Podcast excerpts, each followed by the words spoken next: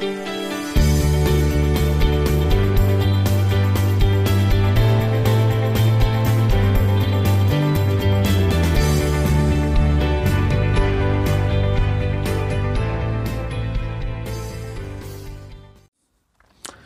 herzliches Willkommen zum heutigen Thema Veränderung sind wie Gärten. Du fragst dich warum. Dazu möchte ich dir eine kleine Geschichte meiner Großmutter und einer Tante erzählen. Wenn ich meine Großeltern besuchte, hatte meine Oma immer abends ein sehr großes Bedürfnis, in ihren Garten zu gehen, um Unkraut zu zupfen, ihren Pflanzen Wasser zu geben, den Boden mit der Hake wieder mehr aufzulockern einen weiteren Teil des Gartens wieder für neue Pflanzen oder Kräuter vorzubereiten. Aber stets den Fokus auf das Unkraut zu halten und dabei noch ihren Garten vollends zu genießen.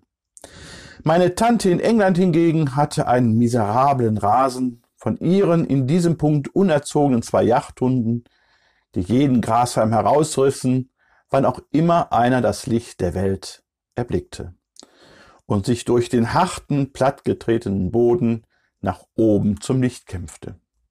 Hatte dieser Grashalm ein sehr kurzes Leben. Fast alle Menschen hatten Mitleid mit dem Rasen. Dennoch wurden sie von der besonderen, ja einzigartigen und göttlichen Schönheit und Blüte der Rosen meiner Tante immer wieder aufs Neue überrascht. Sie wurde stets nach ihrem Geheimnis gefragt, wie der Rasen so schändlich gegenüber den Rosen aussehen könnte. Welches Wundermittel sie dafür nehmen würde, dass die Rosen immer so voller Pracht gedeihen und aussehen konnten. Meine Tante erfreute sich dieser Bewunderung, dennoch verriet sie nie das Wundermittel anderen.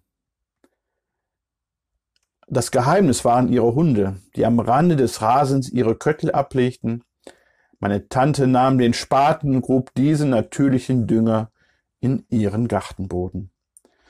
Sie hatte dafür ein System entwickelt.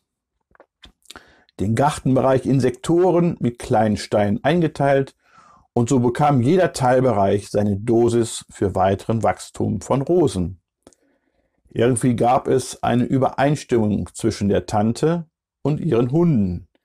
Ihr gebt mir euren Mist für meine Rosen und ihr haltet euch von diesen fern. Und dafür könnt ihr mit dem Rasen machen, was ihr wollt.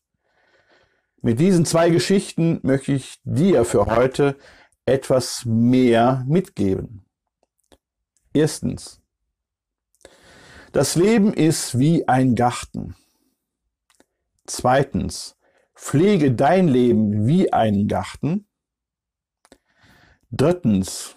Arbeite an Teilbereichen deines Lebens regelmäßig und bereite es für Neues vor. Viertens, Unkraut regelmäßig zupfen. Nie pflegen, sondern rauszupfen. Fünftens, sich am Garten des eigenen Lebens erfreuen. Sechstens, selbst Mist sind der beste Wachstumsbringer. Ich beobachte seit vielen Jahren, dass der moderne Mensch sich mehr mit dem Unkraut beschäftigt, ja diese mehr hegt und pflegt, anstatt diese zu zupfen und sich mit dem Leben der Freude und den Lösungen beschäftigt. Auch der Fokus hat sich mehr auf Krankheit als auf Gesundheit gelegt. Dabei haben wir nur eine Gesundheit und über 10.000 Krankheiten. Jetzt frage ich dich, auf was kannst du dich wesentlich leichter und besser konzentrieren? Auf eine oder auf 10.000 Sachen?